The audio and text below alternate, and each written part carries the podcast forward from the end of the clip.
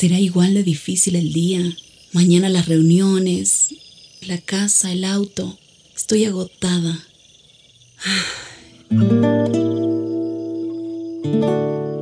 No importa cuántas cosas me hayan angustiado hoy. Me acercaré a Él porque Él tiene descanso para mi alma y mi mente. Cuando mi corazón está tranquilo, puedo escuchar su voz en quietud y confianza. Mi fortaleza está en descansar en Dios. Ven a descansar.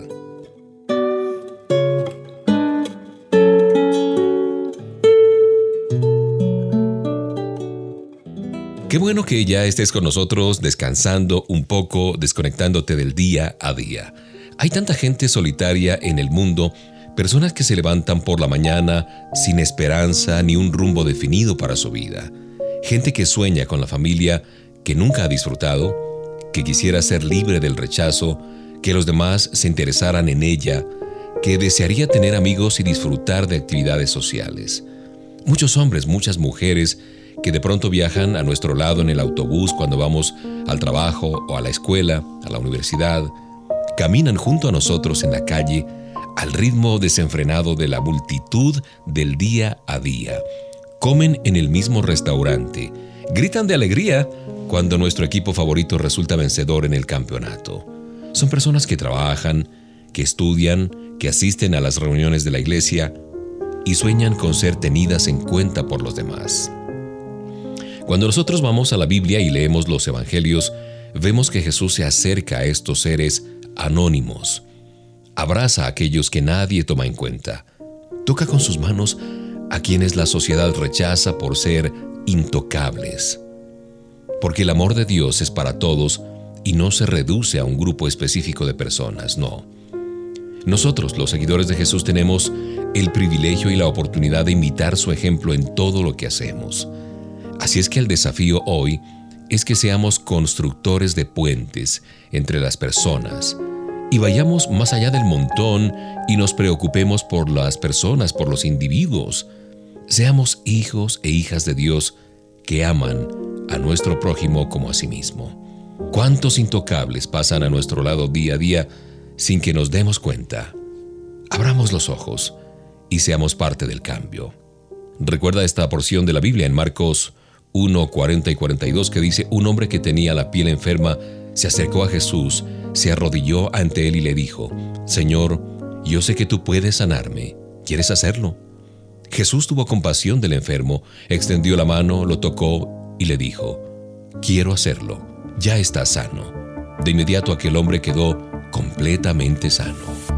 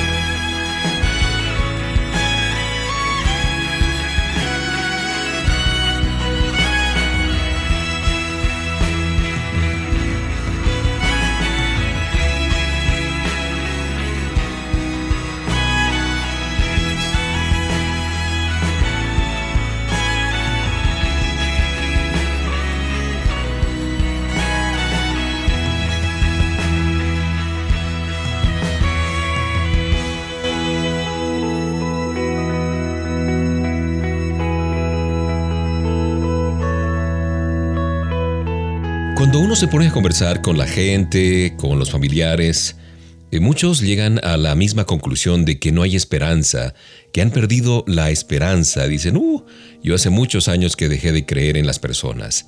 Uh, hace mucho tiempo que ya no creo en los políticos. Es cierto, no es fácil tener esperanza y creer cuando nuestro mundo es un escenario permanente de injusticia, de corrupción, de dolor, de traición, de egoísmo, de promesas no cumplidas, de mentiras, desconfianza y de muerte. No es fácil, pero a pesar de nuestras miserias humanas, todos recibimos de Papá Dios un regalo, la maravillosa capacidad de tener fe. Cada ser humano necesita experimentar la vida plena que proviene de creer en Dios a través de Jesús. Porque cuando recibimos su amor, cuando confiamos en Él como nuestro Señor y Salvador, podemos comenzar a ser parte del cambio de nuestra realidad, esta realidad tan oscura. De esa manera tendremos la fortaleza para ser influencia positiva y de transformación para las personas que nos rodean, para nuestros hijos, para las futuras generaciones, etc. Tener fe es creer, y creer implica abandonarnos a los brazos de Papá Dios, confiar. Confiar significa estar seguros y animados en la esperanza que nos brinda Jesús, quien siempre estará a nuestro lado. ¿Hemos perdido la esperanza en un mundo mejor? ¿Creemos que Dios puede utilizarnos para cambiar nuestra sociedad? Animémonos a poner nuestra fe en Jesús y seremos capaces de vivir al máximo en cada situación que se nos presente. Marcos 9:24 en el Nuevo Testamento dice, Enseguida el Padre gritó, Sí, confío en Dios, ayúdame a confiar más en Él.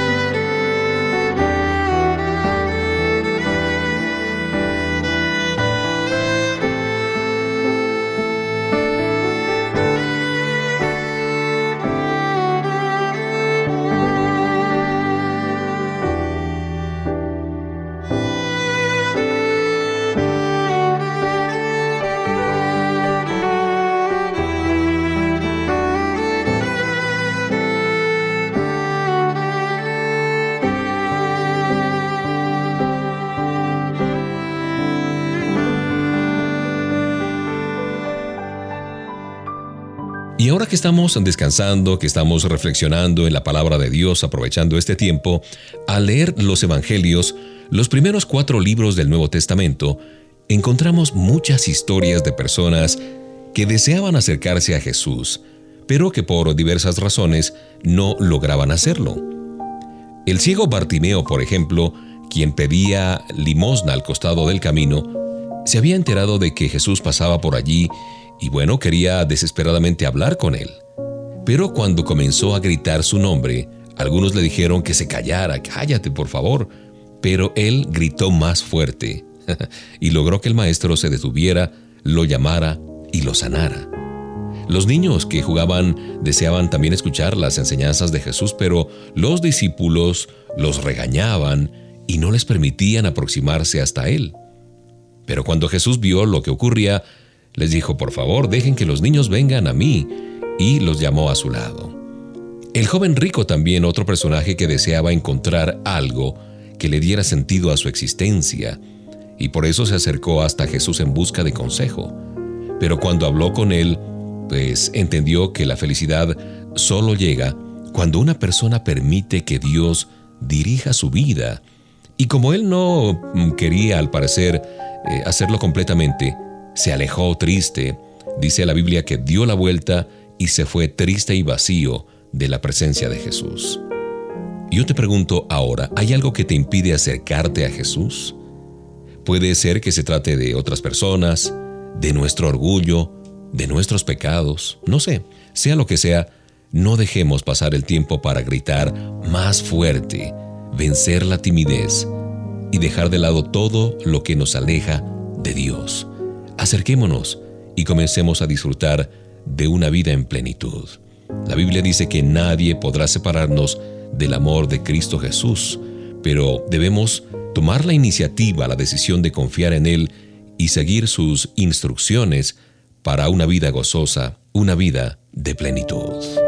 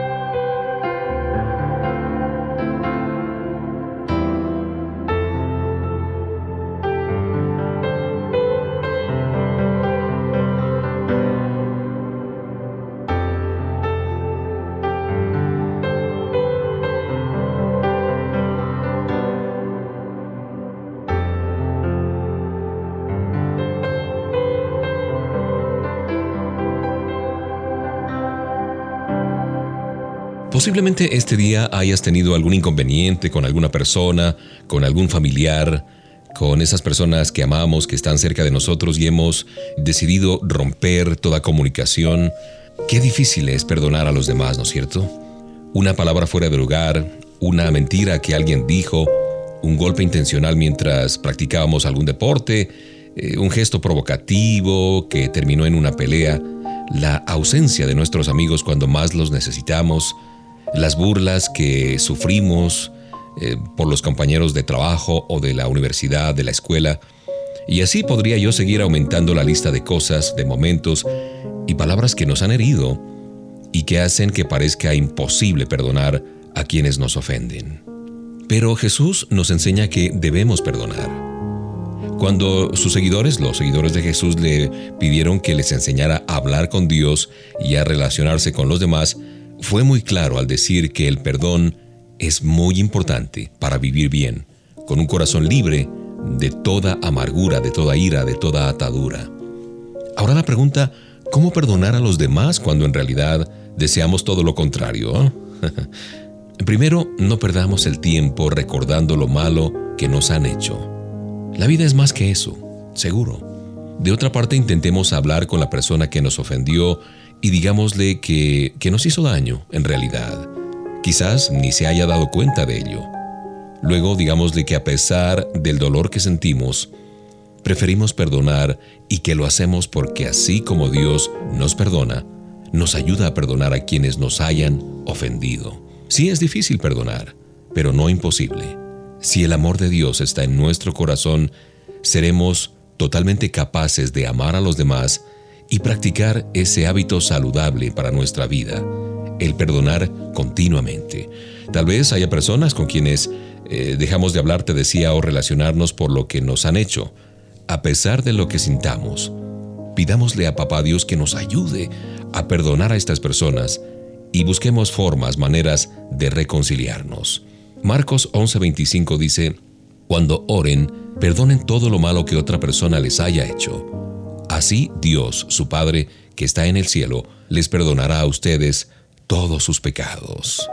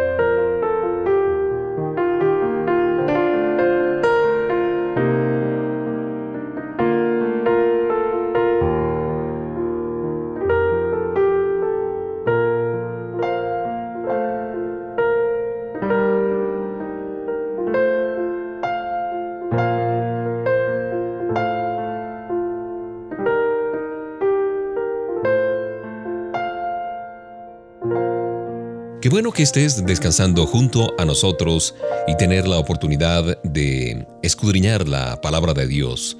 En 2 Corintios 6:2, este pasaje de la Biblia dice, He aquí ahora el tiempo aceptable, he aquí ahora el día de la salvación.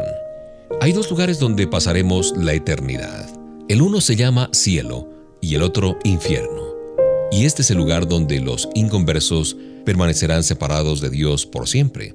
Muchos se preguntan cómo un Dios de amor puede permitir que una de sus criaturas vaya al infierno. ¿Cómo es posible eso? La intención del Señor es que nadie perezca y Él no quiere que nadie vaya a este tormento eterno. El propio hombre es quien decide dónde pasará la eternidad. En otras palabras, tú decides dónde pasarás la eternidad. De hecho, no sé si tú sabías que Dios creó el infierno no para el hombre precisamente, sino para Satanás y sus demonios. El hombre decide ir allá al rechazar a Jesús como su Señor y Salvador, de quien las escrituras dicen que es el único camino al cielo. Dios no nos va a forzar, no va a forzar a nadie a aceptarlo, no. La invitación está abierta. El Señor nos hace la invitación por medio del amor y el sacrificio de Jesús en el Calvario quien llevó el pecado de la humanidad, abriendo la puerta a la reconciliación de la humanidad con el Padre Eterno. Este hecho muy grande, muy bondadoso, amoroso, no puede provenir de un Dios que se encuentra dispuesto a castigar por la eternidad a todo el mundo, no. Por el contrario, es una demostración impresionante de su amor. Esa clase de amor que busca tener una relación personal con alguien por toda la eternidad. A lo mejor este sea el momento para que tú te acerques al Señor y lo recibas en tu corazón como tu Señor y Salvador.